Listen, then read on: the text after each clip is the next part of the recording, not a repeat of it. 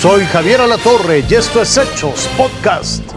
Y ahora déjeme decirle que las comunidades de frontera Comalapa, allá en Chiapas, en el sur de nuestro país, están blindadas por el ejército y por la Guardia Nacional. Bueno, ¿por qué? Porque usted sabe que el crimen organizado provocó desplazamientos de las personas de sus casas. Fue tremendo. Ahora tienen un respiro para miles de familias que hace una semana salieron, estaban huyendo del crimen organizado, pero aunque algunos han empezado a volver, pues déjeme decirle que la mayoría dice que no se sienten seguros.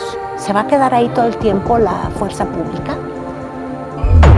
Ruego sus oraciones para todos nosotros, para que todo esto se vaya calmando, para que regresemos a nuestras casas. Poco a poco algunas familias están llegando a la capital chiapaneca, se refugian en casas de familiares e incluso la iglesia los ha acogido. Son desplazados de Comalapa que temen por su vida. No obstante, quieren dar a conocer el abismo que están pasando.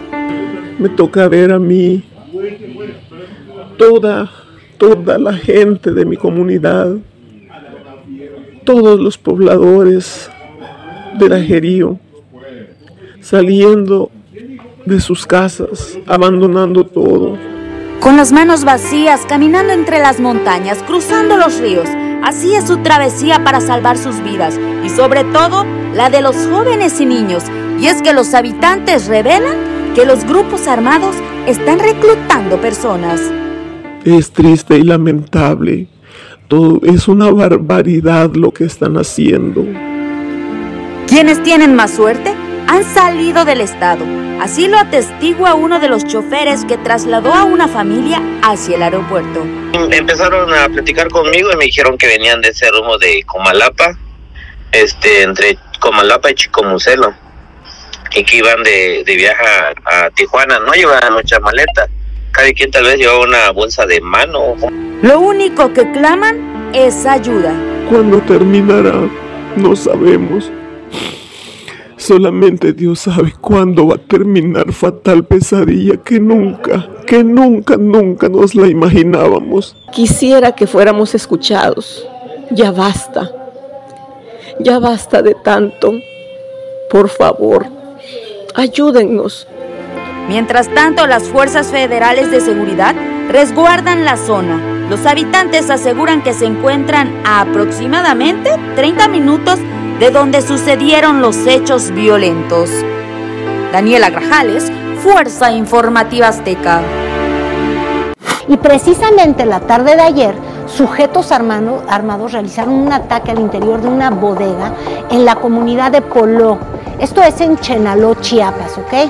Donde se refugiaba un grupo de personas desplazadas. Imagínese usted el terror. Hasta ahora se contabilizan siete personas fallecidas y tres más heridas como parte de este saldo, de este ataque en estas zonas de desplazamiento forzado.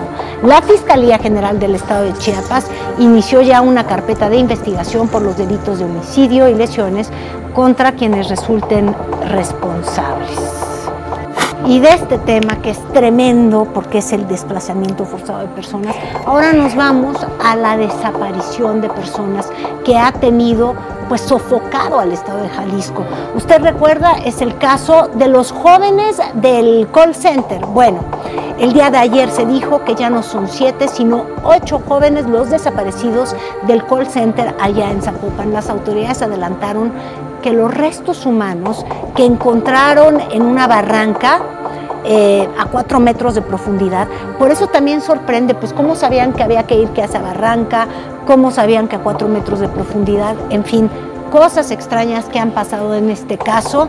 Y bueno, dicen que los, lo que encontraron coincide, pero nos tenemos que esperar a que haya una confirmación ya con pruebas de ADN para saber si estos Imagínense las palabras que estamos usando. Si estos restos humanos corresponden a estos jóvenes del call center que, que se han reportado como desaparecidos desde hace días. Este es el resumen de lo que ha pasado en esta semana. Tras darse a conocer que los restos humanos encontrados en un barranco de Zapopan tienen coincidencias con las características de las personas desaparecidas correspondientes a un call center, el fiscal de Jalisco confirmó que las familias se encuentran en el proceso de un análisis forense para poder obtener la identificación completa de los cuerpos. Parte de los protocolos que tiene que agotar el Instituto Jalisciense de Ciencias Forenses es precisamente la toma de eh, eh, los patrones o, la, o las muestras genéticas y comenzar con ese procesamiento. Es un procesamiento muy complejo. El fiscal agregó que se continúan con las labores de extracción de los restos en la zona del barranco, dando un total de 50 bolsas, sitio que continúa con presencia de agentes investigadores, en tanto que los familiares de los ocho desaparecidos permanecen a la espera de los análisis forenses. Armando Parra, Fuerza Informativa Azteca. Bueno, y de este tema a la otra crisis que también trae de cabeza a nuestro país, que es la migratoria. Han pasado ya dos meses desde el, desde el incendio en la estación migratoria de Ciudad Juárez, ahí en Chihuahua. Y fíjese usted, el día de ayer las autoridades detuvieron a Carlos Eduardo Colombo Rodríguez. Usted me va a preguntar, bueno, ¿quién es él?